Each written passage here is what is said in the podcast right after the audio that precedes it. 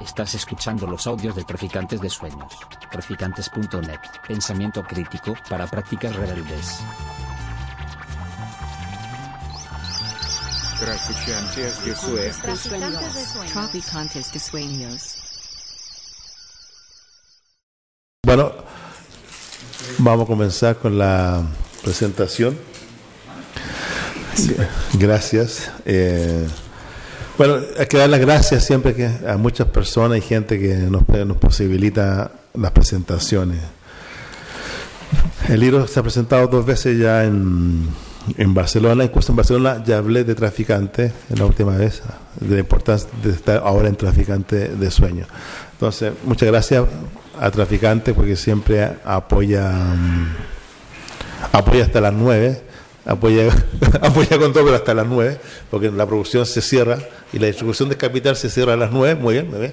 Apoya hasta las 9 con todo, nos graba, nos filma, así increíble. Gracias, traficante, porque siempre presentar el libro acá es una maravilla. Más en día de semana en Madrid, una maravilla. Eh, a ver, la tierra que ha sido increíble, eh, no, está Alex, pero igual no voy a nombrar al Alex, al editor, que realmente es increíble, el cariño, la fuerza política se la ha jugado completamente con este libro. Es una colección, tenemos cinco contratos con, la, con Belaterra, ha sido increíble realmente. Y después viene un Maquiavelo, viene un Gramsci, vienen muchas cosas más con esta con esta amistad con Belaterra y con, el, con Alex, con el editor. Entonces, gracias a Belaterra, gracias Traficante por, por estar acá. Y, y gracias también a muchos amigos que están presentes, que me da mucha alegría. Ignacio que siempre está con uno apoyando en todo, gracias Ignacio, con toda tu vida y tus cosas. Lorenzo con su vida tan compleja que tiene estos italianos que viven acá, siempre que estés presente Lorenzo con tu vida, muy bien, me encanta. Juan Evaristo me da mucha alegría. Lo veo y ya me da alegría. Entonces, que, que alguien me da alegría, te vengo absolutamente cansado, pero lo veo y ya estoy alegre. Entonces, muy contento. Ver a Ivy apoyando a Tim, a, su amigo, muy bien. Aquí, muy bien, me encanta Ivy que esté con nosotros. Ángel, que siempre está apoyando, y a muchos amigos. Ana, que está aquí desde Cataluña, presente, me da mucha alegría. Bueno, y tenemos una mesa preciosa para presentar este libro, que es el primero de una colección lo editamos con un amigo que es Jordi Riva, que existe Jordi. Esta broma, Jordi ya sabe que la hago, por eso no, hay problema. Entonces, Jordi sabe que, le hago muchas bromas porque a veces no está en las presentaciones. Pero Jordi, eh, armamos un proyecto en conjunto de un seminario político muy interesante y donde han participado mucha gente, eh, de Espósito, Balibar, Marlene Chagüí, mucha gente, mucha gente como de renombre y muchos amigos ya han participado. Andrea Soto, bueno, no quiero nombrar lo que está, Balibar, entonces mucha, eh, Villacaña, mucha gente ha participado en estos seminarios que han sido explosivos, Toscano, son tanta gente que ha participado y este es un libro que ya muestra ese eh, muestra eso y con Jordi fue un trabajo entre Cataluña, la Universidad Autónoma de Barcelona, varios amigos, varias instituciones, y lo armamos y quedó este libro que es el primero de esta colección sobre el acontecimiento y las prácticas emancipatorias. Y para hablar de este libro tenemos a dos grandes amigos, Jordi no puedo venir, está en Barcelona, dos grandes amigos, que es Lorena Costa.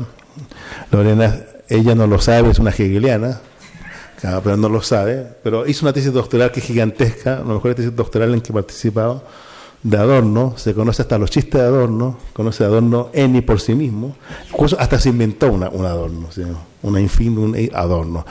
Y es una gran pensadora contemporánea de, de, los, de los matices eh, de Madrid y de, las nuevas formas de entender lo humano, con una, con, una forma de entender Adorno la filosofía eh, en sus matices, en sus diferenciales, y yo creo que es una gran luchadora y yo creo que poco a poco Madrid se le abre también a Lorena, que es una gigante. Además es una tremenda poeta con libros de poesía muy bellos. Gracias, Lorena, por estar siempre con nosotros, apoyándonos. Tim Appleton es nuestro amigo, es nuestro espía, que gracias a Tim sabemos todo lo que pasa en UK, entonces nuestro espía laborista en el mundo de UK, lo tenemos aquí en Madrid, pero nos trae información clasificada de ese imperio decadente que es UK, pero, pero está muy fuerte.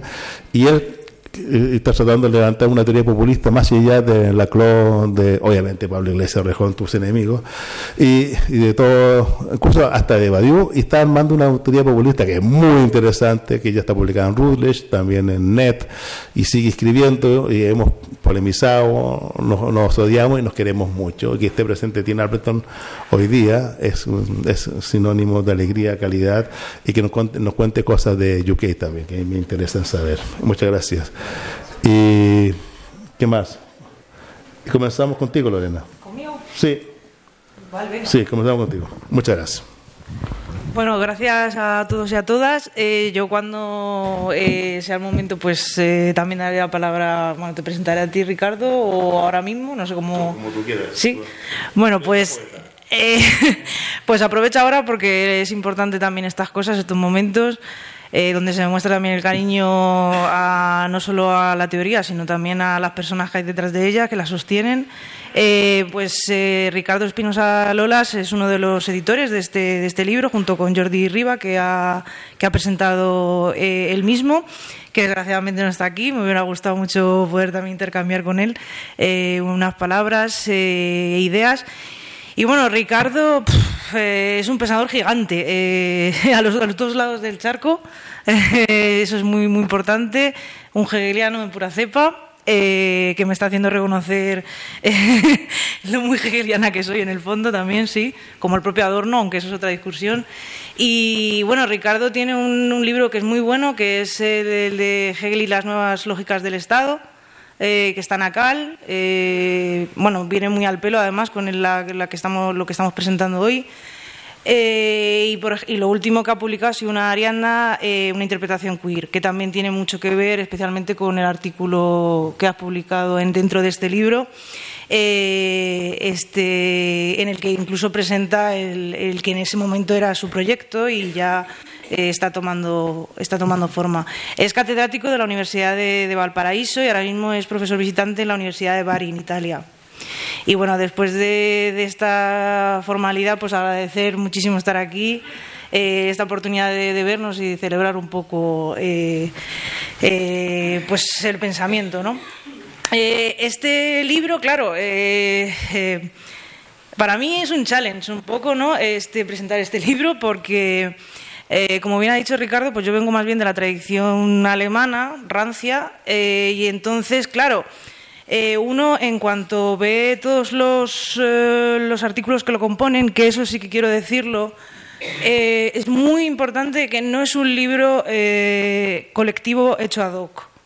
No, o sea, realmente está muy pensado cómo se. O sea, el, tipo de intervención, eh, en primer lugar, en marco teórico, digamos, eh, que digamos que podría ser un poco quien plantea el problema, ¿no? que es la primera autora, Andrea Soto Calderón, muy bueno el artículo.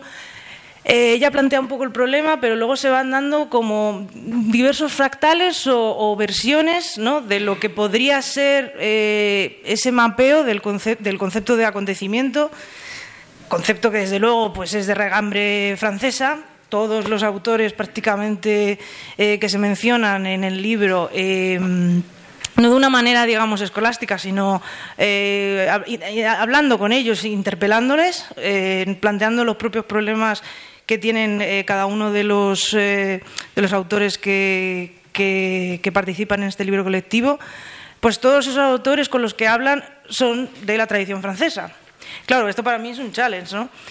Eh, ¿En qué sentido? Em, inevitablemente, como el estómago hegeliano gigante, eh, pues eh, en cuanto veo acontecimiento, pues pienso en contingencia y en cosas, eh, digamos, que asumen la sistematicidad, que es justo lo que pretende resistirse el acontecimiento. Es aquello que eh, escapa al sistema, pero es capaz de generar nuevas lógicas.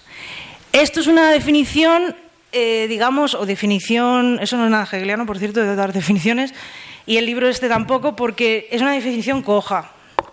Eh, es uno de, los, eh, de, las definiciones o, de, los, de los tips, digamos, que se discuten en el libro. Si realmente el acontecimiento es capaz de generar en nuevas lógicas o, o- o no, o más bien se trata de una irrupción de, la lógica.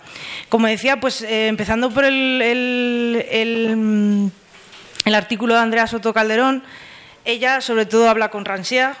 Voy a intentar hacer un breve eh, resumen y, el, sentido unitario que tiene el libro, eh, intentando quitar tiempo a los compañeros porque seguro que dicen cosas más interesantes que yo. Em, bueno, Andrea sobre todo habla con, con ¿no?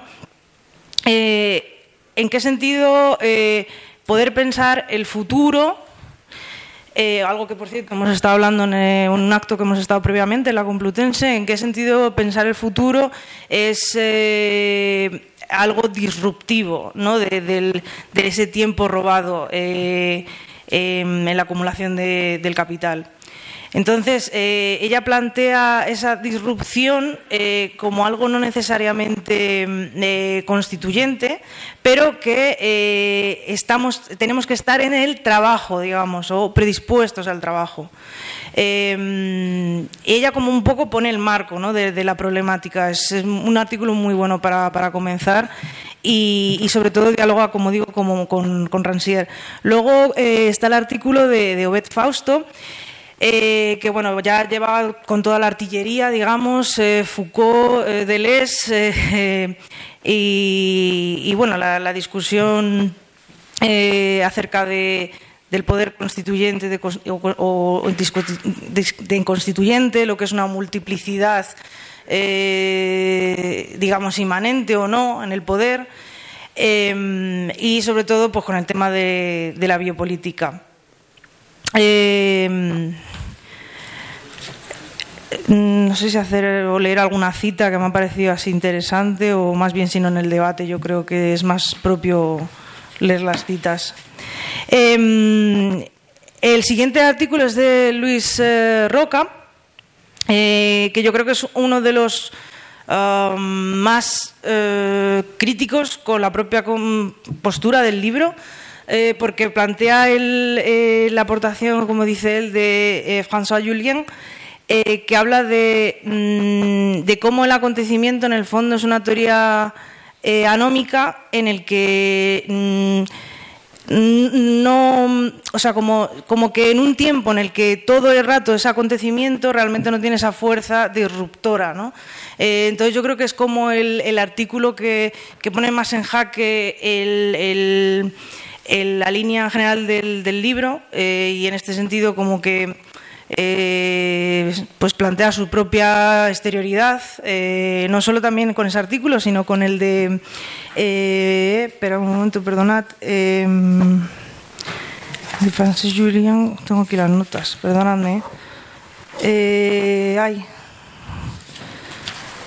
Este, creo que era con Ah, sí, con, el de, mm, con el de Claudia González, en tanto que ella, que además es el siguiente artículo, eh, ella sobre todo está hablando desde un, una actualización del eh, psicoanálisis. eh, eh, ella plantea, digamos, una discusión entre Lacan y, Derrida, pero para ella el acontecimiento está circunscrito únicamente en la individualidad. Por lo tanto, en el fondo es como esa potencia despotenciadora para lo común político de lo que ya estaba hablando eh, este, el, propio, el propio Luis Roca ¿no? en, el, en el anterior artículo. Entonces, como os digo, eh, están esas, eh, esas críticas inherentes al propio volumen colectivo otras visiones, otras formas de entender el- lo que es el acontecimiento. Luego también nos encontramos con el, con el artículo de de Ricardo, eh, que él va a poder hablar mejor que yo de, de él, pero es muy interesante porque a partir de eh, de Bichner, eh, muestra cómo lo monstruoso del ser humano es lo más humano. Es decir, eh, ya hay, hay eh, un incipiente, eh, una incipiente lectura de Nietzsche que es desarrollada, como he dicho, en el libro de Arianda, una interpretación queer, y mm,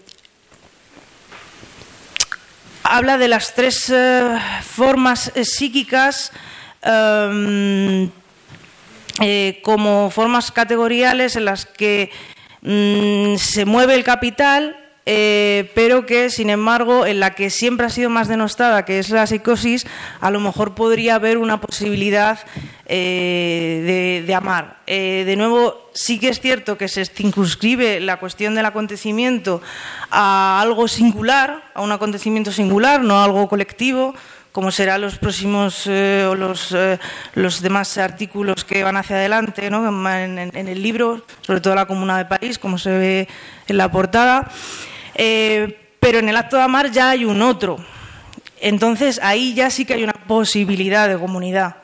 Eh, yo creo que es en este sentido que hace un poco de inflexión tu artículo eh, entre el marco de Andrea planteando el problema, las dos críticas al acontecimiento, entendido como algo individual, local, pequeño, y, no, y cuando ya se cuando ya hay otro, un otro eh, este, en juego.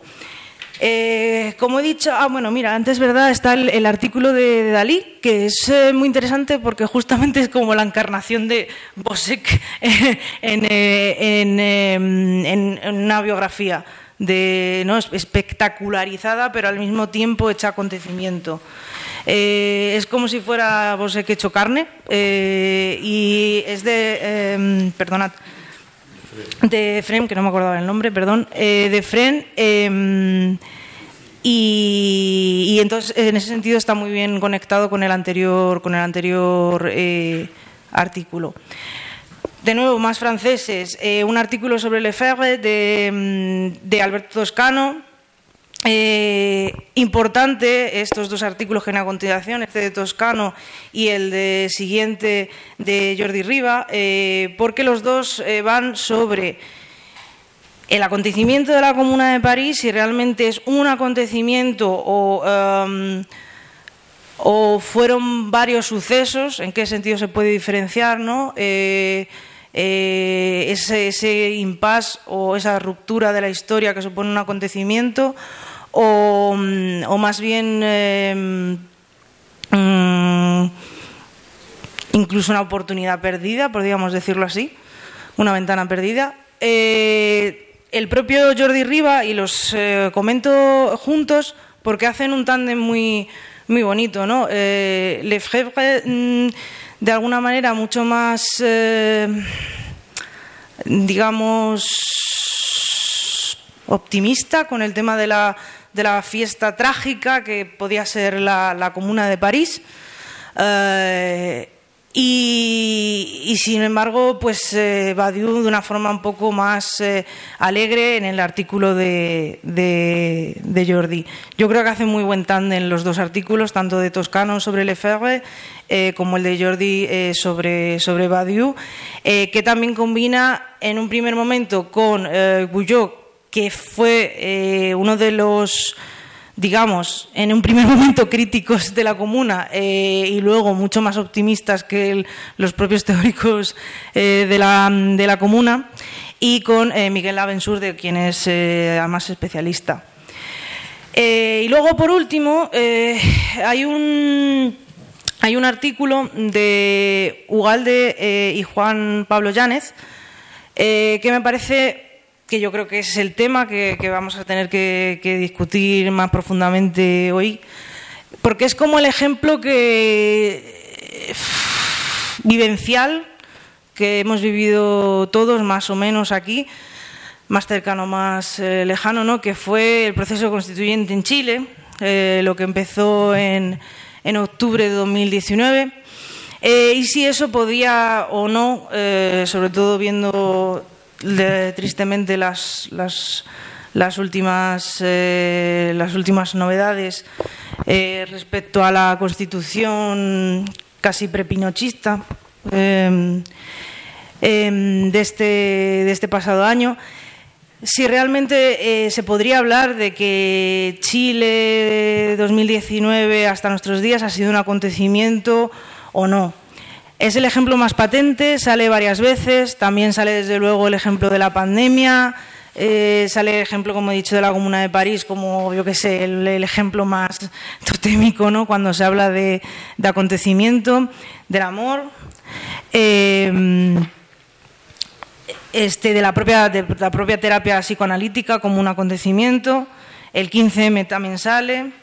Eh, y bueno, son eh, ejemplos que están entramados, eh, analizados con, en discusión con estos autores que, como digo, son de la tradición francesa, que para mí han supuesto un reto para no asimilar en este estómago, digamos, eh, hegeliano-dorniano, porque el, tema de la contingencia es algo que a mí me mueve mucho, Ricardo lo sabe, y por eso estoy aquí, para darme una colleja que aprenda un poco también.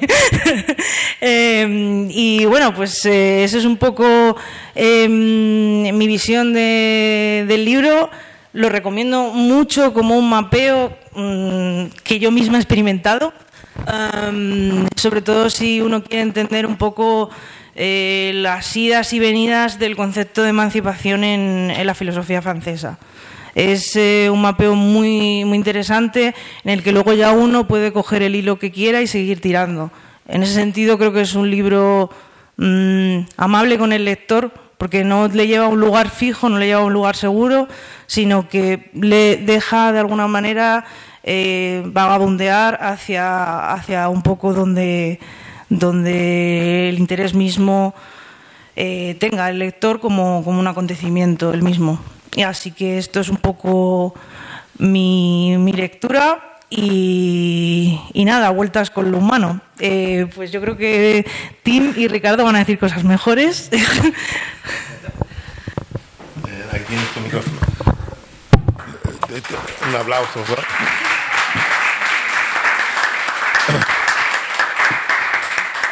Al contrario, me la llevo por todas partes a presentar el libro. Sé muy bien. Gracias, gracias. Hola.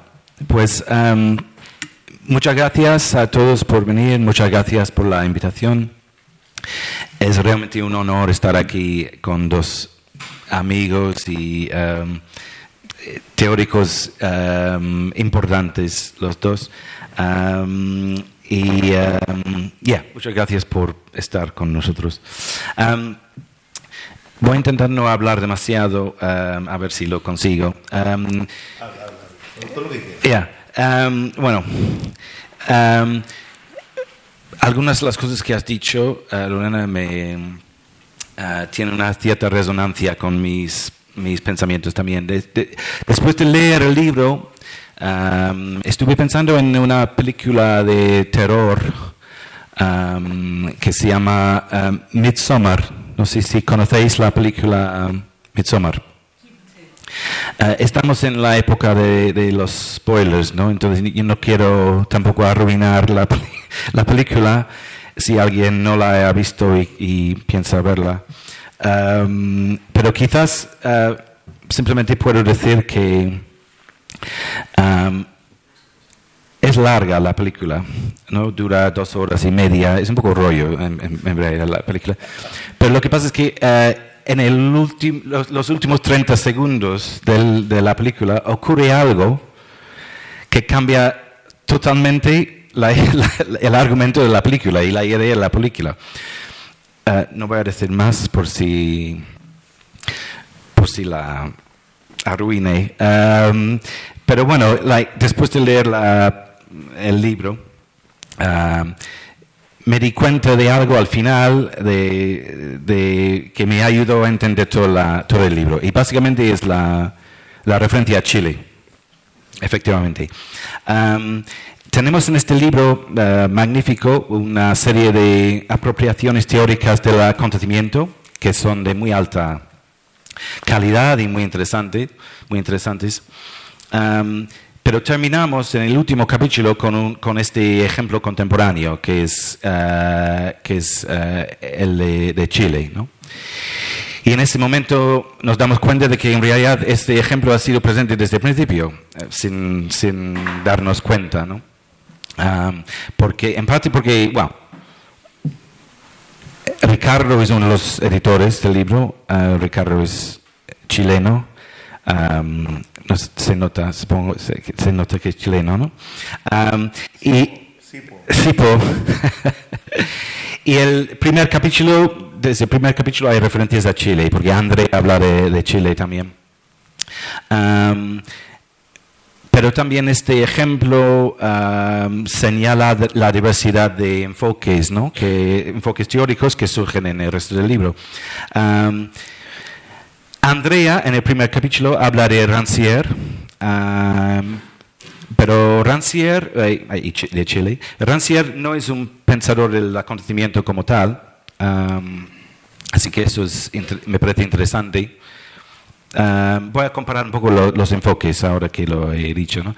Luego, luego el amigo Obed, Frausto, habla del acontecimiento uh, y circunscribe lo que llama una comunidad de nómadas, en tanto que sujeto del acontecimiento. Esto me parece que evoca a Deleuze, um, cuya versión del acontecimiento es totalmente diferente del de Badiou, por supuesto. Eso es una cosa que quizás podríamos hablar un poco. Luego, luego Luis Roca habla de, um, tengo una cita aquí, dar a nuestras vidas un sentido intrínseco que no nos ah, haga, perdona, estar pendientes, perdona.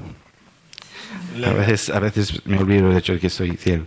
Ah, haga estar pendientes del acontecimiento. Am, pero claro, esta distinción entre acontecimiento y vida es algo am, ecuménico y tiene que ver con precisamente el problema de ah, separar el sujeto del, del acontecimiento como tal.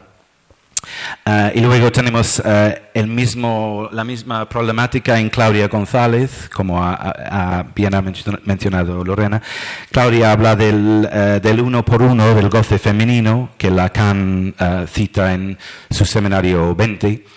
Am, y ah, define la singularidad de esa manera. El problema es que, claro, es efectivamente, está hablando del sujeto de la clínica, no el sujeto de la política. Y eso es importante y yo no sé por qué se- no se menciona más eso, Eso es en, eh, en los, las apropiaciones lacanianas de la política. Pero bueno. am, Ok, so Ricardo habla del momento emancipatorio en términos de, de lo trans, um, y esto tiene que ver con su, su último libro, ¿no? Eh, Ar- Ariadna, una interpretación queer. Um, otra, vez, para mi gusto, otra vez, para mi gusto, esto tiene más que ver con Deleuze que con Badiou, que quizás podríamos discutir. Um, Alberto habla de la dimensión de fiesta que puede tener un acontecimiento, fiesta trágica, ah, que también puede, creo que puede indicar un aspecto vitalista que recuerda más a Deleuze. Ah, sí, claro. Ah, ah, gracias. Me acaba de dar un, regalo, ah, Ricardo. Ah, Sí, eh, un aspecto vitalista que también evoca Deleuze. Jordi habla am, de la teoría revolucionaria de, de am, que, y Jordi lo esboza muy bien, aunque luego habla específicamente de Badiou, que también creo que va en otra dirección, porque Badiou no es vitalista y la teoría de Guián es vitalista. Bueno, y entonces, por último, llegamos al texto de Andrea y, y Juan Pablo sobre Chile, que quizás es el que más urgentemente nos obliga a reflexionar sobre todos estos enfoques eh, eh, teóricos. Eh, y de ahí me surgen algunas preguntas. Bien. Eh, entonces, preguntas, y con esto termino, eh, preguntas con implicaciones muy distintas y en ningún orden particular. Primero, ¿cuál es la relación entre lo que llamamos un acontecimiento y sus consecuencias? Eh, hemos hablado de Chile. El caso de Chile es muy interesante porque eh, lo que causó el, el llamado acontecimiento chileno ah, fue una fractura ínfima, ¿no? casi nada. Ah, de hecho, es casi gracioso cuando lo, cuando lo piensas. Subieron por cuarta vez ah, el valor del metro y eso produjo una serie de movilizaciones políticas masivas. Am, pero luego, claro, hubo un- una cierta decepción, quizás, ah, después de todo este proceso, con lo que ha sido sus consecuencias. Ah, quizás con el 15M ocurrió algo parecido. Es bastante fácil hablar de 15M en términos de un acontecimiento, ¿no? Pero la cuestión de las consecuencias de 15M es una cuestión más, más complicada, ¿no? Y luego estuve pensando ah, en, el, Brexit, ¿no? el ejemplo del, Brexit ah, y las consecuencias del Brexit. ¿Por qué asumimos tan fácilmente que Chile es un acontecimiento y el Brexit no? en términos de consecuencias, ah, el Brexit fue absolutamente exitoso. consiguió exactamente lo que quería conseguir un pueblo en un, en un momento específico. ¿no? Lo digo un poco para, para que tengamos algo para discutir, ¿no? Pero, ¿cuál es la diferencia entre Chile y Brexit, o 15M y Brexit? Um, y por cierto, claro, like, ¿por qué algunos acontecimientos son canónicos y otros no? Um, hablamos de la Comuna de París, uh, habla de la Comuna de París, uh, Alberto también, um, pero el Brexit no. Y, por ejemplo, ¿la, revolución cultural china es un acontecimiento o no? lo digo, uh, lo dejo, dejo la pregunta ahí. Ok. Um, segunda pregunta. Uh, no debemos separar definitivamente el acontecimiento en el sentido de Badiou y el acontecimiento en el sentido de Deleuze. He hecho varias referencias a eso. Uh, tiendo a pensar que las referencias a lo trans o lo, lo, nomádico en Deleuze implican un, tipo de lógica uh, inexorablemente articulatoria, que es absolutamente extraño a, la teoría de Badiou, por ejemplo. En estos ensayos que citan a, que aluden a Deleuze, hay referencias a la pluralidad, pluralidad, pero la pluralidad no es la multiplicidad. Y ciertamente no es la multiplicidad en el sentido de Badiou. Por no mencionar la dimensión supuestamente lúdica que tiene eh, la concepción anarcodesiante de Deleuze, la concepción anarcodesiante del acontecimiento que tiene Deleuze, eh, que no tiene nada que ver con, por ejemplo, la disciplina rigurosa de, de la concepción de Badiou. Y la tercera pregunta y última pregunta, quizás es la más importante de todas. ¿Cuál es la escala de un acontecimiento? Ah, yo, creo que si no se contesta a esa pregunta, amenaza con crear un montón de confusiones, eh, incluso errores categoriales ah, de vez en cuando. Hablando de pluralidad en este contexto, voy a citar el ensayo final sobre Chile, ah, porque hay una cita que me llamó la atención ah, a, este, a este respecto. ¿no? Dicen, una vida humana plural y por ello digna, entre comillas, agregará, agregará, agregará el movimiento ah, social chileno haciendo el nexo entre la justicia, la dignidad y la necesidad, de una reconfiguración del entramado social.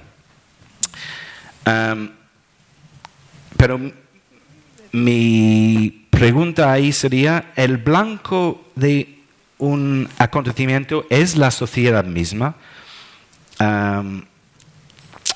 yo creo que no, por dos razones importantes.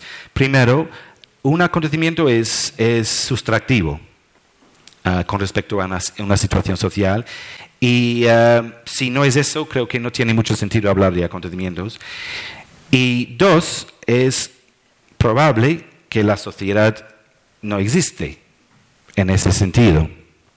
Ah, y si queréis saber más de este concepto, esta idea de que la sociedad no existe, podéis ver mi último libro que se llama La sociedad no existe. más preguntas. Siempre estamos en un acontecimiento, podemos prepararlo. ¿A quién concierne un acontecimiento? ¿Hay tipos diferentes de acontecimientos? Pero bueno, yo creo que eso es suficiente por, por el momento, ¿no? Muchas gracias.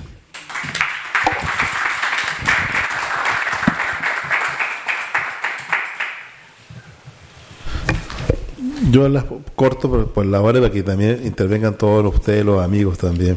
Eh, claro, no simplemente. Aquí hay varios filósofos también y, y- yo creo que las dos, las preguntas finales de Tim y la cartografía de Lorena muestran bastante el libro. Fue hecho en el 2021-2022, más discutiendo con mucha gente, con varios procesos de todo, pandemia y en libro. Y, y claro, y mm, como, el libro no pretende, estoy hablando como editor, más que de mi texto, el libro no pretende ser como un ensayo ni por sí mismo del acontecimiento. Eso tenemos a Tina Appleton, tenemos con su libro del acontecimiento. Lo que sí pretende es como una cartografía de distintos momentos, y obviamente está el fenómeno chileno que atravesaba, que era la gran discusión internacional.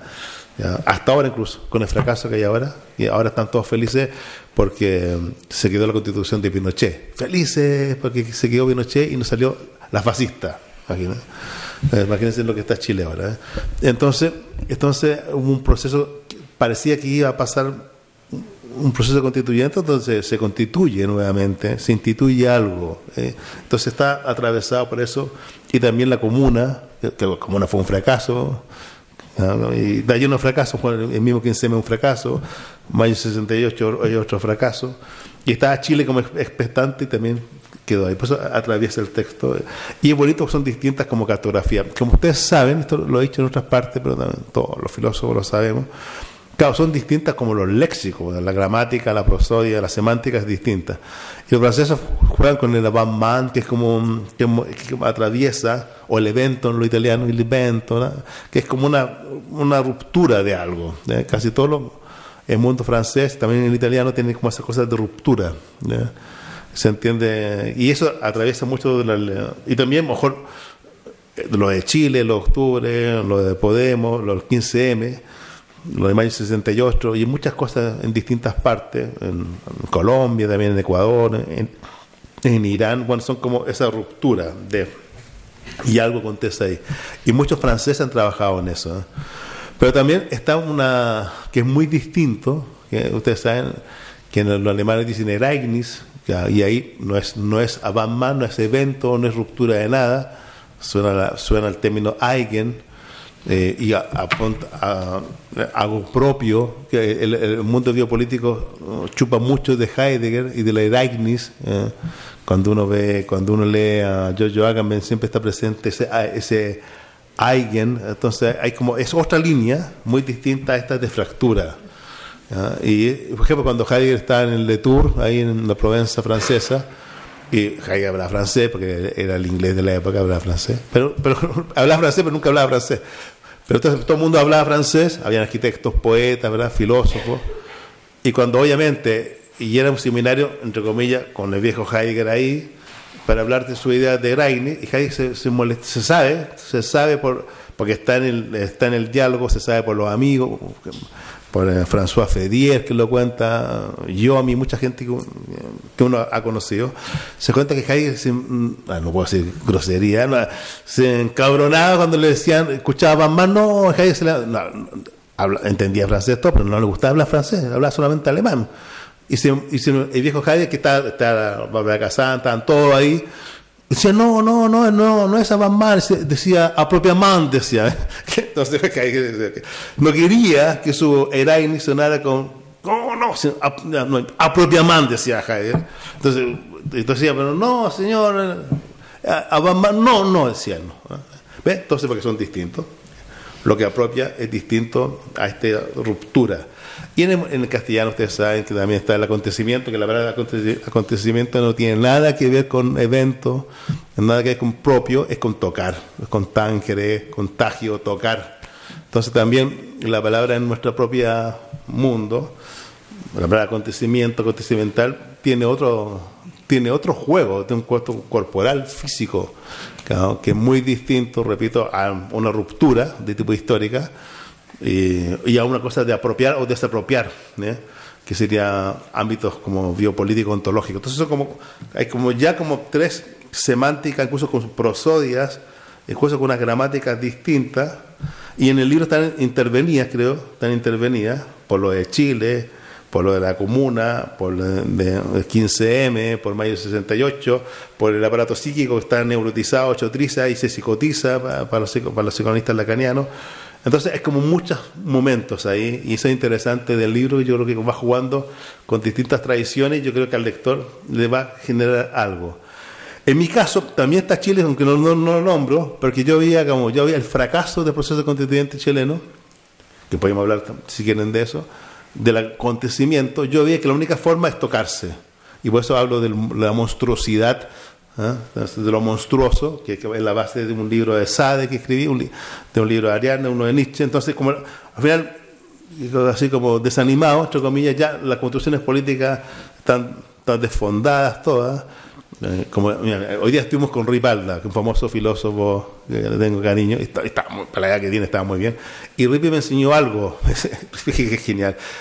La política es traición, me decía. Él, él es un vasco. ¿no? ¿Y por qué? Porque es pura neurosis, me decía. Entonces, entonces tiene pura neurosis pura traición. Entonces, claro, me acordaba eso de Ripi hoy día, es un- el típico nihilismo Ripalda, es como pura traición. Entonces, ante la pura traición de los distintos procesos políticos, comunitarios, eh, con todas las teorías como no dan la talla, pero que por fenómenos chilenos, ni la fa- francesa, eh, anglosajona. Bueno, entonces yo veía como ahí en la monstruosidad que muestra Wigner, más allá de Alban Ver o de, o de Herzog. Eh, Nick Cave tiene, un- musical de, con Warren Ellis sobre eh, entretenido sobre Boyce, pero hay uno de Tom Waits que es una obra maestra. Tom Waits con su mujer hicieron un montaje increíble unas canciones espectaculares y un montaje entero. ¿verdad? El de Nick Cave solamente es música, canción, pero el Tom Waits es espectacular. Entonces ahí yo vi en Tom Waits, más que en Nick Cave, en Tom Waits, pero sobre todo en Wigner, en los textos de Wigner, y mm, más allá de Herzog y Alban Berg, vi en los textos de Wigner hay una cierta monstruosidad interesante de tratar a lo humano, así como, como Jean Genet. Ahí pasaba algo que todavía ahí la traición no opera, opera de otra forma. O sea, la neurosis no llega ahí. Entonces ahí estamos en ámbito de perversión, lenguaje de Sade, de de como desplazamiento. No es Verdrängung, que es el típico traición del neurótico que desplaza, desplaza. La Verdrängung es una, es una fea, es una negación que desplaza. La Verwerfung, el psicótico, es una, es una negación que como que llega, que te arroja. Y en cambio la Verleugnung es como un movimiento que mueve, rompe, rompe lo simbólico, rompe los límites, es como el segundo Lacan, se va a lo simbólico, entonces, y eso empieza a aparecer formas distintas de acontecimentales corporales en la sexualidad, en el amor, que encontrar entretenido, en- porque ya había procesos chilenos chileno tremendo, y ya había la pandemia, había ganado, el capitalismo se había mutado en forma espectacular, entonces, por eso aparece tan fuerte ese juego con Boyce, que la monstruosidad, como ámbitos como eh, ámbitos donde la neurosis no opera, luego no opera tanto el capitalismo, sí opera formas de desplazar, de mover lo simbólico, de mover la ley y de articularnos unos con otros corporalmente, por lo menos en un ámbito comunitario, y ahí construir éticas o políticas. Entonces, por eso es como el que está el texto ahí mío. Y, bro, y respecto a Chile, que ahora ya como terminó el proceso, pues Chile termina el proceso, ahí podemos conversar entre todos, Chile termina el proceso, pero una cosa ridícula. Finalmente, el proceso constituyente es para cambiar la constitución de Pinochet, entre comillas, dicho simple, como ustedes saben, y finalmente la, la- constitución que se redacta fracasa, toda la gente vota en contra, entonces el gobierno de izquierda no sabe qué hacer, así votó en contra, y después se hace un nuevo proceso constituyente para construir una nueva constitución, y, las que- y los que son mandatados por el pueblo chileno son los fascistas. Entonces son los fascistas, que sería como un Vox así, son más radicales que Vox, son los fascistas los que están llamados a cambiar la constitución de Pinochet, o sea, una- una- un oxímoron total, y, y, ante esa locura, el pueblo chileno mandata a los fascistas para mejorar la constitución de Pinochet. Entonces ya la izquierda no existe, el gobierno de Boris no existe, ningún proceso de- transformación ninguna, ni los pueblos nativos, ni LGTBIQ, nada, ningún proceso. Lo único es la, locura es salvemos la constitución de Pinochet. Entonces, imagínense. Entonces, al final, nos sale la constitución de los fascistas y, todo el mundo feliz. Ay, nos quedamos con la constitución de Pinochet. Eso fue increíble lo que pasó en Chile. Feliz ese Pinochet como Franco, sigue vivo completamente en toda la estructura de la subjetividad individual y comunitaria, sigue vivo en Chile. Y finalmente viene ya la locura total, se muere el expresidente Piñera, que es un tipo que reprimió a- para el proceso constituyente, reprimió a mucha gente, 400 chilenos perdieron los ojos, algunos fueron mujeres fueron violadas, otros fueron asesinados, eh, una represión total con el gobierno de Piñera, donde Boris con todo el gobierno, yo soy del partido de Boris, todo en contra de la represión del presidente, y como te mira, muere de forma ridícula en el verano en Chile y termina con funerales de Estado. Boris, todo el gobierno llevando en alta a, a Piñera, como lo más normal, y Piñera queda como un gran estadista, un gran demócrata, como un gran estadista para Chile. O sea, finalmente el mismo gobierno chileno que comenzó el proceso constituyente termina colocando a Piñera como una, figura espectacular de desarrollo político y democrático para el, el gobierno. Así se está cerrando el proceso constituyente, incluso llevado por la propia izquierda de Boris. Entonces uno ve, y dice, ¿y qué pasó acá? Y eso se lo dejo abierto para conversarlo. Gracias. Ahora pregunta de todos ustedes. Amigos, preguntas.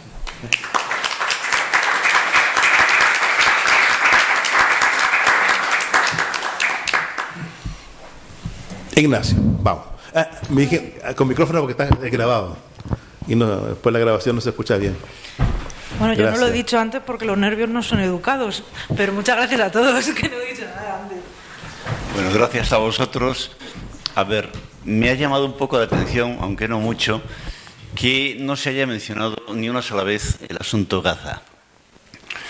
Ah, porque sí, Sí, sí, entiendo que es anterior a la salida del libro, etcétera, pero claro, es un poco, un poco llamativo, un poquito, que mm, siendo un acontecimiento que nos impide mirar de frente, que nos impide oír de frente, que ha generado una ola mundial de, de empatía, solidaridad, horror, etcétera, y militancia, y militancia incluso los que somos eh, de carácter, y una ola mundial también de censura y odio, y cuando además Gaza es el acontecimiento.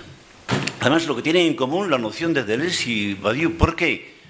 Porque es un acontecimiento oscuro que bordea lo impolítico. Es un acontecimiento de consecuencias imprevisibles, Tim, porque puede salir de ahí cualquier cosa, incluso lo peor. Un Israel triunfal y definitivamente eh, ario, judío y supremacista, etcétera, etcétera.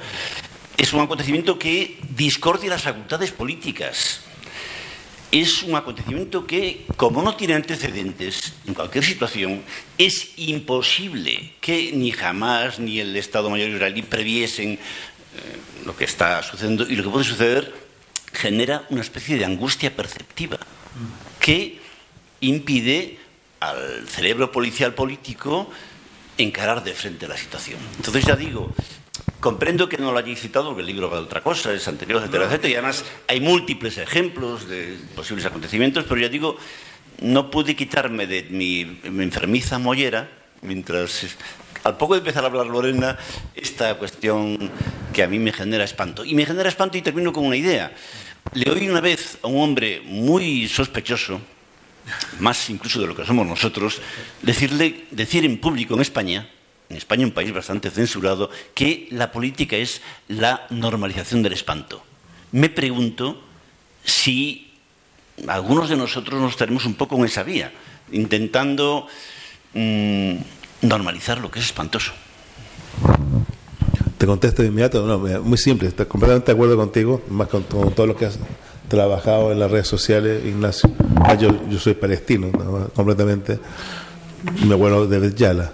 Sí, el libro es completamente anterior, que nosotros lo teníamos listo a comienzos de este año, entonces fue mil cosas que yo andaba viajando y no podíamos sacar el libro. En la segunda edición va, un- va a haber un texto espectacular de Ignacio Castro sobre Gaza. Ya, ya, genial, ya, ya quiero la segunda edición actualizada. Y mira, te cuento algo personal, pero nada, va a grabar aquí. Mira, eh, ahora estuvimos en Bari con la Butler, la invité a un coloquio que hicimos gigante, ¿ya? Yo planteé el tema de Gaza varias veces. En mi conferencia, brutal, lleno de gente, ¿sí? Y todos callados. pero, pero increíble. Estaba Tim. Sí, sí. Todo, nadie hablaba casi, eh, nadie querían hablar. Mucha gente, o sea, porque por mil razones, pero yo a, a, Judith, a Bater, le dije varias veces la conversación, y no, Mr. Ricardo, es un tema complicado, no, no, no quería hablar. Ella es una, gigante, pacifista, todo, tiene un montón de amigos en Palestina, pero no quiso hacer nada público. Yo, cuando terminé el final, tú no- tú no estabas, terminé el final eh, haciendo una presentación de, la red y, estaba con, la, con la batería de ahí y volví a molestar con lo que estaba pasando en Palestina. Callaos, así. Y mira, eso fue así, nada, nada. Bueno, por, amigos que están en Estados Unidos, el, el lobby, mm, el lobby antisemita es tremendo, el que habla está hecho de la universidad así como pánico. Creo que el guardian de Harvard fue afuera. El guardian de Harvard no es de izquierda. Aparte que es un multimillonario, el guardian de Harvard, o con dos dedos de frente, Harvard hace obviamente un texto ante lo que está pasando en Gaza, porque entonces Harvard se hace presente. Tuvo que dimitir. Y repito, de izquierda no es, además es un multimillonario, tuvo que dimitir por la presión. Entonces, también en el ámbito se nota en las instituciones, personas concretas, ha pasado eso lo que dices tú, de como de, adormecernos en esta en este abismo de, lo que está pasando en Gaza. Para la segunda edición, quiero tu artículo, mi querido amigo. Bueno, muchas gracias por, por la pregunta, muy pertinente, desde luego. Eh, claro, a lo mejor voy a sonar eh, un poco frívola, pero cuando el conflicto lleva desde los años 60 no sé cuánto acontecimiento tiene. Que se haya eh, brutalizado, desde luego, eh, pero quiero decir, eh, pienso eh, que eh, no se puede decir acontecimiento a cualquier genocidio de los que ha pasado en la historia. Un genocidio es un genocidio. Eh, un- no sé, esto tiene que ver con las preguntas de Tim, súper pertinentes además. También, eh, un acontecimiento es algo que alimenta la historia, que lo hace una Slagban, ¿no? Eh, una acumulación de muertos, o es algo que rompe la historia para, bueno, dar con una forma, digamos, de vivir otra posible. No voy a decir tampoco comunidad, porque esto es un poco a veces eh, idealizar y también sabemos la, doblez y la peligrosidad de, hablar de comunidad eh, y las pasiones políticas, como también hemos estado hablando antes. Entonces, eh, Quiero decir, acontecimiento, eh, lo tengo aquí no apuntado, me, acordaba, de- no tiene mucho que ver, pero a lo mejor como estoy fatal con el tema de Adorno, eh, eh, él mm, tiene un texto que se llama Para que un filosofía, que en alemán es noch, que es como mm, hacia dónde, o sea, como wo es dónde, ¿no? Hacia dónde todavía, ¿no? Filosofía. Mm, Está muy mal traducido, pero como literalmente sería así. Pienso un poco eso en el acontecimiento, ¿no? Porque, de hecho, eh, por el tema de la normalidad que has comentado, que si estamos ya acostumbrados a esta nueva normalidad, ¿no? Eh, decía eh, la gente de- del pueblo chileno, ¿no? No volveremos a la normalidad porque la normalidad es el problema. Eh, de ese tiempo de excepción constante, entonces, para que haga un acontecimiento o no dicho con Lenin, que también ha salido antes en otro acto, libertad para qué, libertad para qué. Así que eso es lo que yo, no sé, se me ocurre. Sí, em, yo creo que es muy interesante lo que dices, Ignacio. Em, y claro, ese es el tema entero que estamos hablando, ¿no? Like, eh, acontecimiento, vale, ¿y cuál es un ejemplo de un acontecimiento? Em, em, Gaza es un acontecimiento. Esa frase me parece fascinante. Em, eh, ¿Qué implicaría eh, asumir que Gaza es un acontecimiento? Implicaría que eh, el, el acto de Hamas ha- tiene algo de acontecimiento porque ha, ah, ha cambiado el régimen de apari- apariencias. Y yo creo que eso es, innegable que ha cambiado ah, el régimen de... ha interrumpido absolutamente la, normalidad. Y es muy complicado porque todo el mundo está hablando la- de la atrocidad de, que ha cometido Hamas. ¿no? Casi como, especialmente en el mundo anglo, que es un mundo que conozco mejor, es imposible hablar en público, en la tele, sin empezar diciendo que jamás es, eh, ha hecho una atrocidad. Pero por otro lado, esta atrocidad ha producido um, un cambio radical en las apariencias. Y, incluso diría que ha producido una, su propio axioma, digamos, su, su propia, su propio lema. Um, vi un debate el otro día en, en eh, un canal de YouTube de, la importante de la izquierda independiente en Estados Unidos, una conversación entre um, Ah, Brianna Joy Gray, que es, presenta una- un programa importante en la tele online ahí, y ah, Norman Finkelstein, que es un académico importante de Estados Unidos, que es judío y defiende absolutamente a los palestinos. Y Finkelstein, que básicamente defiende a Hamas, dice que lo que hicieron, like, yo no los voy a juzgar, no me parece bien, pero no los voy a juzgar porque no puedo ponerme en esa posición. Ah, pero dijo que los estudiantes ah, deberían dejar de decir, utilizar la frase, los estudiantes estadounidenses, um, from the river to the sea, Palestine will be free, ¿no? Des- desde el río hasta el mar, como sería en español, ah, ah, Palestina será libre. Porque eso no es una manera de convencer a la gente por su posible controversia, su posible polémica, su posible antisemitismo, incluso, like, el posible antisemitismo que incluye esa frase. Y Brianna Joy Gray dijo que no, no, no, el hecho de que sea controvertido y que eh, es necesario explicar siempre lo que quieres decir cuando dices eso, ah, muestra lo importante que es esa frase. Entonces, esa frase yo lo defiendo porque me parece, por hablar de psicoanálisis, me parece buen ejemplo de la, de la lengua política en términos de Lacan. Es decir, una afirmación radicalmente ambigua que obliga al enunciador a explicar una y otra vez lo que está diciendo, hasta el nivel de arriesgar. eh, la apariencia del antisemitismo, porque no es una frase de antisemitismo, pero el hecho de que tú tienes que explicar una y otra vez ese hecho puede ser productivo. Entonces estoy de- creo que estoy de acuerdo contigo. Um, si he entendido bien tu intención, pero eso se puede debatir también, no sé. Todo fascinante. Sí, claro. Gracias. Vengo del seminario Hegel que, hemos asistido ahora. Todavía tengo un poco de Hegel en el cerebro. Y entonces, para entender mejor la, la palabra, un acontecimiento sería lo que para Hegel es la irrupción de lo libre.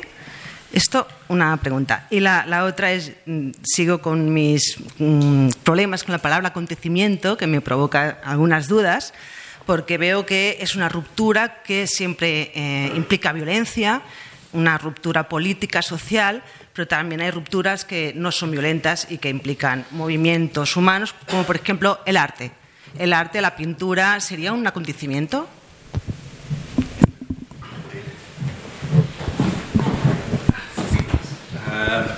Lo, lo- lo de Hegel no sé, esto para ti. Pero sí, yo creo que hay, hay diferentes tipos de acontecimientos. Eso es lo que algo que like, tiene que ver con mis preguntas al final. Ah, además, creo que es importante distinguir eh, lo que Badiou llama condiciones dentro de las cuales ocurren acontecimientos, porque si no, eh, caemos, ca- en, problemas. Ah, un acontecimiento amoroso no es un acontecimiento poético, ah, no es ni es un acontecimiento político, ni un Badiou da el ejemplo del descubrimiento científico como una cuarta condición. Ah, yo creo que no, en realidad no tiene nada que ver. Cada tipo de acontecimiento es totalmente distinto. Y iría más allá, quizás eso es polémico, pero yo creo que la gente que intro- intenta introducir la política en sus relaciones amor- amorosas se equivocan. Están cometiendo un error categorial desde mi punto de vista. O la politización del arte. Yo no aguanto ese tipo de eh, movimiento en general, eh, ese tipo de gesto, ¿no? Y yo creo que sí, cada acontecimiento tiene, eh, en cada, cada las cuatro condiciones tiene formas distintas. Yo creo que la, Um, para mí, por ejemplo, hemos, hablado mucho de la política, porque yo tiendo a hablar de acontecimientos políticos, porque no sé nada de, de arte, ni amor, de ciencia, ni de ciencia. Pe- Pero eso es una broma. Sé mucho de mucho de amor, los demás no. Um, pero sí, para mí, en, por ejemplo, en la política, un acontecimiento básicamente es, una temporalización del antagonismo. Uh, es una dimensión temporal dentro de la cual um, se saca las consecuencias de un antagonismo estructural. Esto no tiene nada que ver con el arte ¿no? ni, de, los, las otras condiciones. vale. Eh, pues muchas gracias, Ana, por las preguntas, porque nada más, sobre todo la última, la del arte, porque mm, sí, yo creo que sí que eh, conlleva violencia, eh, mm, este, cualquier tipo de acontecimiento, pero no necesariamente este, mm, violencia política. Eh, Benjamin hablaba de violencia incruenta. Eh, es decir, de algo que es violento porque rompe el continuum, pero no necesariamente es cruel. Eh, eh, no hablaba de, las, de, tres tipos de, violencia. Una de ellas la, la, divina, que es esa que rompe. Me, me, he acordado de eso me, me he acordado también de es que a ver, no puede ser la cabra Taramonte. Eh, me acuerdo también de teoría estética, de mm, eh, pues de cómo la obra de arte, mm, para, por ejemplo, para Adorno sí que es un acontecimiento en tanto que es la promesa aquí y ahora de la emancipación. De hecho, casi él eh, lo relega casi a cierto esteticismo. Por ejemplo, Sloterdijk dice eso. Yo Oh, me cuesta, pero cada día pienso más eso. También de adorno. Esto no está grabando. El caso que. Eh, así que no sé, no sé si exactamente el acontecimiento tiene que ver solo con. con, con eh, la constitución de lo político, sino que lo político se expresa de muchas maneras y tengan que ver con algo del acontecimiento. Creo que es diferente. O sea que eh, no, que la primera premisa, vamos, que no es conmutativo, me parece a mí. Eh, y no sé. Y respecto a lo de Gaza, de verdad, me parece súper interesante lo que habéis comentado los dos. Y yo creo que eso da para. Bueno, no sé si la próxima pregunta es sobre esto, pero da para mucho. Eh, porque es cierto que a veces uno habla desde las vísceras y. Y bueno, el pensamiento tiene eso de ir contra el sentido común. Así que la verdad que me ha parecido muy interesante. Y bueno, Ricardo, si quieres. Sí, yo digo algo eh, sobre Hegel, pero desde Heidegger. Mira, Heidegger tiene un texto del año 36, se llama Los, eh, los um, Contribuciones a la Filosofía von Reins. Y esa es como en la base del postfundacionalismo. Ahí Heidegger está peleando con Hegel, porque Hegel sería el pensador del fundamento. Heidegger está en una época nazi, ¿eh?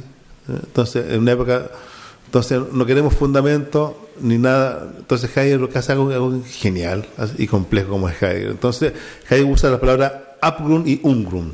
Entonces Heidegger dice en realidad hay como momentos históricos ser. Está el momento griego en la naturaleza, el momento um, cristiano, el momento religioso, lo religioso, el momento moderno, la subjetividad. Y yo y podemos actualizarlo, el momento contemporáneo, el capitalismo. Entonces son como momentos de semánticas donde todas las relaciones, o sea, la verdad se rige por, este ámbito, o, o la naturaleza, o, del, de la cristiandad, o del Dios, o de la técnica, de la subjetividad, o el capitalismo. Como eón y todo, todo. El régimen de verdad genera un régimen estético, ético, político.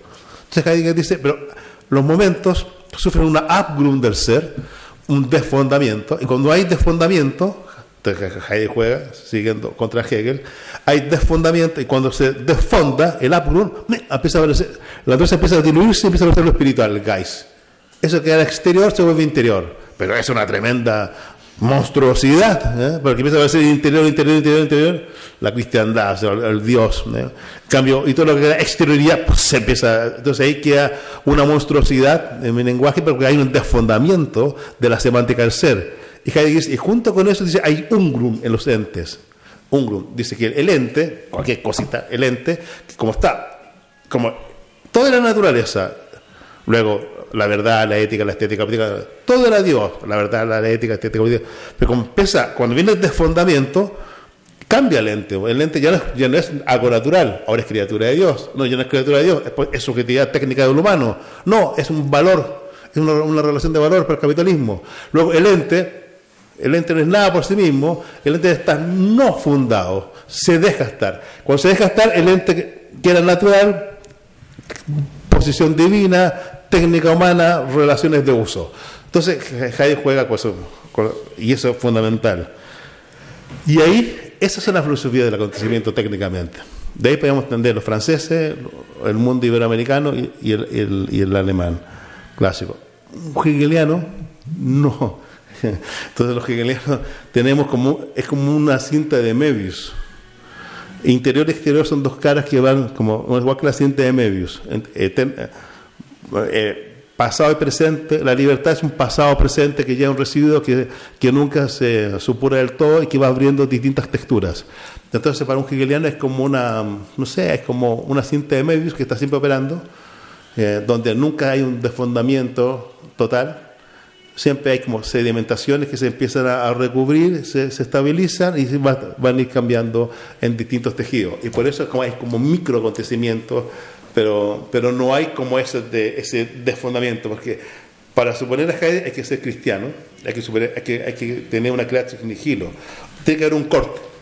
Para que exista acontecimiento técnicamente, como para un lacaniano, tiene que haber un corte, una creación nihilo, un límite, una ate, diría Lacan. Una ate, un límite, una creación. Y ahí viene la neurosis, la psicosis la perversión. La neurosis, la psicosis la perversión. La clínica opera así, porque hay un corte. Pero en, en pensamiento sin corte, como el movimiento de los griegos, como los pueblos africanos, los pueblos asiáticos, Amerindia, Abyayala, no hay corte, porque no son cristianos. Como no hay cristianismo, no hay corte, no es creación nihilo. Luego no hay nada que sea fundamento o no fundamento. Claro, eso es interesante. Por eso cuando uno va a los griegos no hay nunca eso. Hay muy, Dionis, hay movimientos que van rompiendo los límites y van generando estabilizaciones que se caen y se, y se estabilizan. Heráclito, en Heráclito no hay, no hay acontecimiento, tampoco en Empédocle. ¿eh? En ningún rito dionisiaco hay acontecimiento, en no hay acontecimiento, tampoco en Clitemnestra. Pero cuando aparece el, el mundo semita cristiano, aparece el corte. Y ante el corte, ¡ah, lo desfundado! ¿sí? Y vienen los juegos de desfundado y no fundado. Bueno, en el ámbito dionisíaco no, no es así. Yo- y a veces yo, yo acerco un Hegel más, más dionisíaco. ¿sí? Y a Schelling lo pongo más cristiano. A Schelling, que sería con, con, con saltos. De- Deleuze también dice que el evento es el acontecimiento es un- un- como una cinta de Mo- Moebius. Sí, sí, exactamente. Estaba primero nuestro compañero, a tu izquierda, a tu derecha. A ver primero. Hola, eh, pues, muchas gracias también por la, la presentación. Sobre la, la reflexión esta del acontecimiento, hay, hay una cuestión aquí en España que yo no sé, eh, que es como el, el acontecimiento como la cosa absolutamente casual y loca que cambia las reglas de juego por completo, ¿no? Y yo no sé hasta qué punto cosas como eh, la conjunción entre los papeles de Bárcena y una persona indecisa o algo así parece, como Puigdemont, que un día dice que va a hacer una cosa y otro día hace otra cosa, ¿no?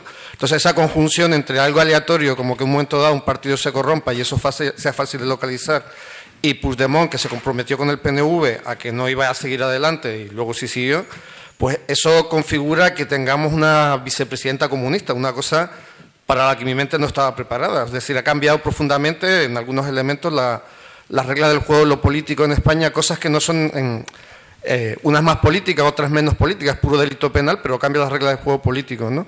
Luego, con respecto a, a Tim, con, respecto al tema del Brexit, que decías que, que ganó el sí. mm, Claro, yo, ahí tenía que esto es para polemizar, ¿no? Esto es para polemizar, ¿no? Pero dice, ganó el sí, pero si uno mira las encuestas, ahora ganaría el no. Entonces, eh, aquel sí no era el sí que esperaba la gente.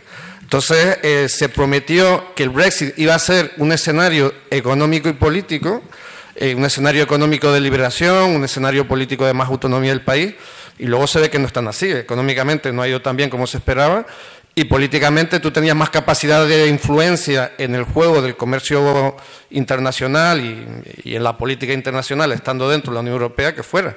Entonces se dijeron muchas cosas para generar el Brexit. Unos años después la gente dijo, ah, no era lo que yo pensaba. Gana el sí, pero no gana el sí, porque el mundo que se genera no, no es el que, el, que se, el que se esperaba. ¿no? Y bueno, pues ya.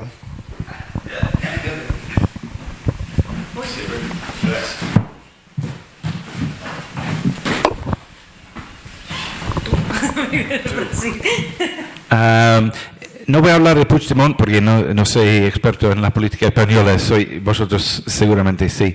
Um, soy más experto sobre Brexit. Um, lo interesante del acontecimiento es que yo creo que um, uh, te impone una, una ética, ¿no? Uh, eso es un efecto de un cambio radical uh, de, de, régimen, ¿no? Entonces, lo interesante de Brexit es que, en parte, es el hecho de que no, no, no, no pasa nada que, que, opina la gente ahora.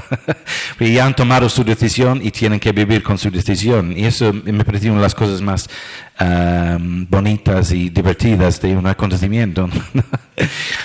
Otra cosa es si es verdad o no, porque yo discreparía con tu, tu lectura de las encuestas, pero yo creo que básicamente Uh, los británicos querían salir de la Unión Europea y con el tiempo esta decisión se ha, se ha, se ha hecho de forma cada vez más eh, clara. I mean, básicamente uh, es un acontecimiento en muchos sentidos. Creo que, es un acontecimiento, es candidato de acontecimiento porque cambio, indujo una crisis existencial, existencial en, toda la clase política británica. Durante tres años volvieron totalmente locos los políticos. Eso para mí es, es un acontecimiento. Y luego um, se dice que los británicos tienen, uh, ¿cómo se dice? Regret, they say regret, like que están lamentando su decisión. Pues yo creo que no, porque básicamente los Tories ganó con su mayoría más grande en 2019 con solo un, una promesa, vamos a terminar el proceso de Brexit y todos podemos, para que todos podamos ir adelante, ¿no? Entonces yo creo que básicamente la decisión ya está tomada y yo creo que ha sido una decisión exitosa. Es una apuesta por la soberanía del país, que yo creo que es acontecimiental, por decirlo de esa manera. Por cierto, la palabra acontecimiento no existe en inglés. Solo tenemos la palabra event, ¿no? Eh, que es evento. pero eh, el acontecimiento en inglés se dice event. Claro. No sé si tiene importante eso. Pero... Mira, simplemente un poco lo de Puigdemont, a lo mejor el, el evento era el primero O. Ahí, la gente votando, intentando votar en Cataluña. Yo creo que está todo el mundo fuera de España ve como un proceso como democrático, como buena onda, y se ve como represión ahí está como un proceso constituyente, algo acontecimental pasando ahí, ahí, vamos, ¿qué, pasaría? Ahí, ahí, ahí pasó algo increíble, y después vienen la primera, eh, lo aprendí por un amigo de Ana, viene la primera y la, segunda proclamación de la independencia, que fuera, era un tongo, se estaba todo cocinado ya en el Parlamento, se dice y se, y se suspende. Entonces sí, sí, se suspende. Y después se dice cuando ya no, ya no tiene ninguna importancia porque ya está el régimen español operando. O cuando se dice se suspende, ahí se notó que hubo una negociación política traición y no quisieron acontecimentar lo que estaba pasando. Bueno, era muy tremendo, secesión, cárcel, no sé qué, cosa, pero ahí ya, ya la, incluso a nivel mundial se miró bien esta gente democráticamente fue la una, y una represión, los policías no dejaban votar a la gente.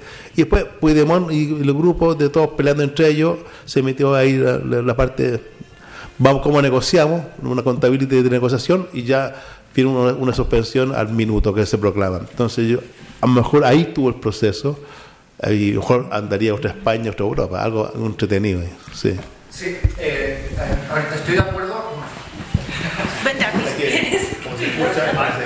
No, eh, estoy de acuerdo con la parte más política de movilización social como acontecimiento, pero el, el momento de tensión política que nosotros tenemos en torno a la amnistía, yo creo que no se hubiese generado sin ese minuto de independencia. A lo mejor me equivoco. Entonces, hubiese sido dramático, hubiese durado dos años el drama y ya business as usual, ¿no? Pero ese minuto, que fue una decisión personal de, de Puigdemont, que no obedece más allá que la lógica de su cabeza, porque se podía haber resuelto de otra manera. Él se levantó ese día y decidió hacer eso y no otra cosa. Eh, nos ha puesto eh, cuatro o cinco años después en otro escenario político. ¿no? Lo mismo pasa con Siriza. Mira, listo, vamos a hacer un referéndum para no ir a este rescate. Y el pueblo le dice, no queremos tercer rescate, no hundimos los griegos, nos famos, no, usamos el euro, ponemos una base de los rusos acá, pero no. ¿Y qué hace Chipra? No, no, desatiende el referéndum y negocia el tercer rescate. ¿Ve? Y Varoufakis de inmediato en la noche se da cuenta que era una trampa de Chipra, que Chipra siempre pensó que el referéndum se iba a perder, y no, Siempre, bueno, el pueblo ha dicho que queremos hacer rescate. No, el pueblo no queremos. Si Chipre no sabía qué hacer, si era todo un referéndum bluff. Y Varoufakis, que era el más ingenuo de todos, pues bien, listo, vamos. No, siempre queremos ese rescate. ¿eh? Y, se hundió todo el proceso griego y no queda nada de Grecia actualmente. Esos son los momentos que hay que saber cuándo. Ángel, estamos terminando con tu última pregunta porque los amigos de traficantes...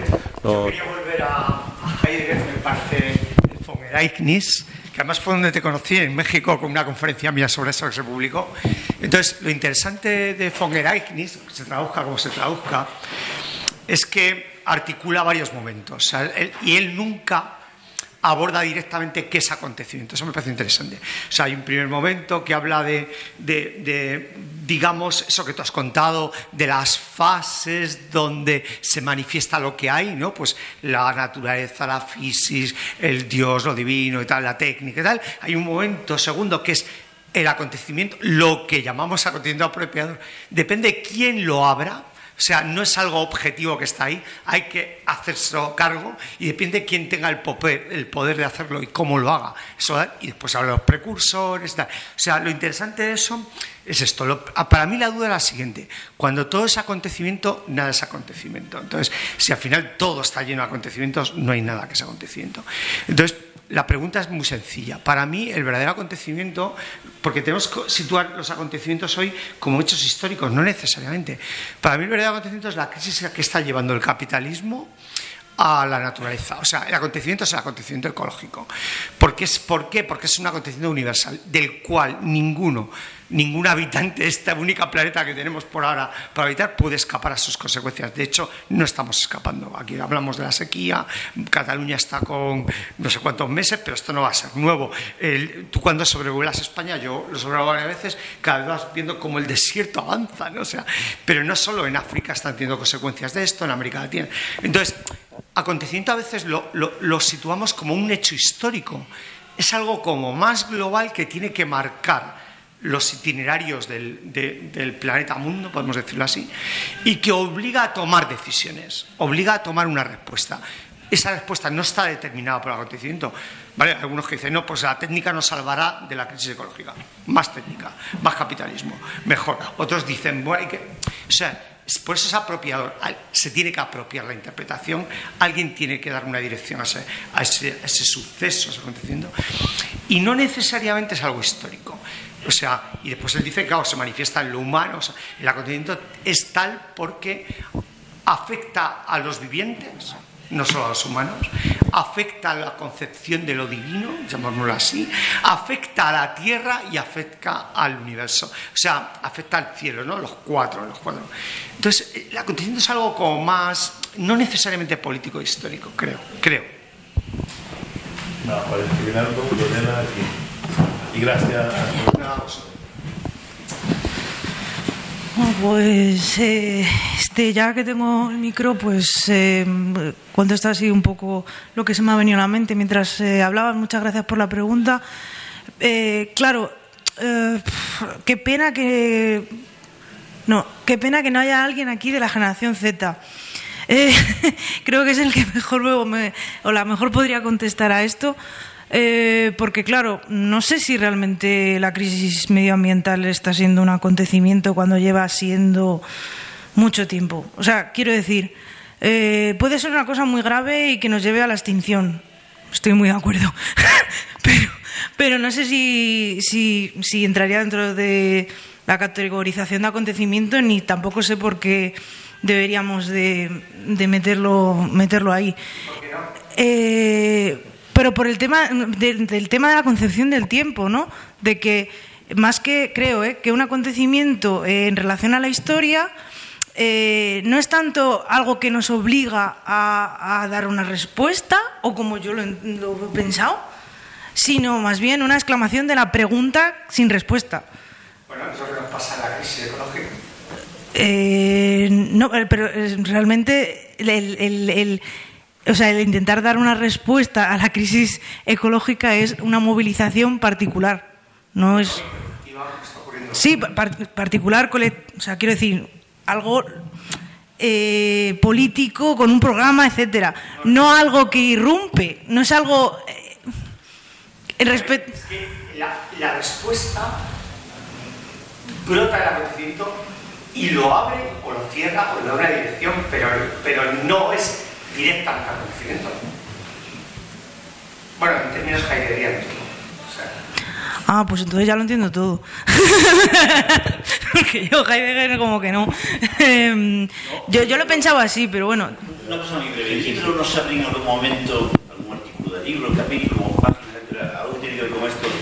Y es el hecho de que el acontecimiento, sea lo que sea, y en la medida en que irrumpe y desdibuja la gramática de las apariencias, eh, morrona la mascarada de, de la superficie, etcétera, no, no significa el acontecimiento de algún modo la crisis de lo político y el retorno de lo ético. La crisis de la relatividad de lo político y el retorno de una especie de absoluto ético, que tome la forma o no de, lo ecológico, pues vu- vuelve a poner en primer plano algo que tiene que ver con lo que los seres humanos alcanzan con su mano, no como el espectáculo de la globalidad y la gestión.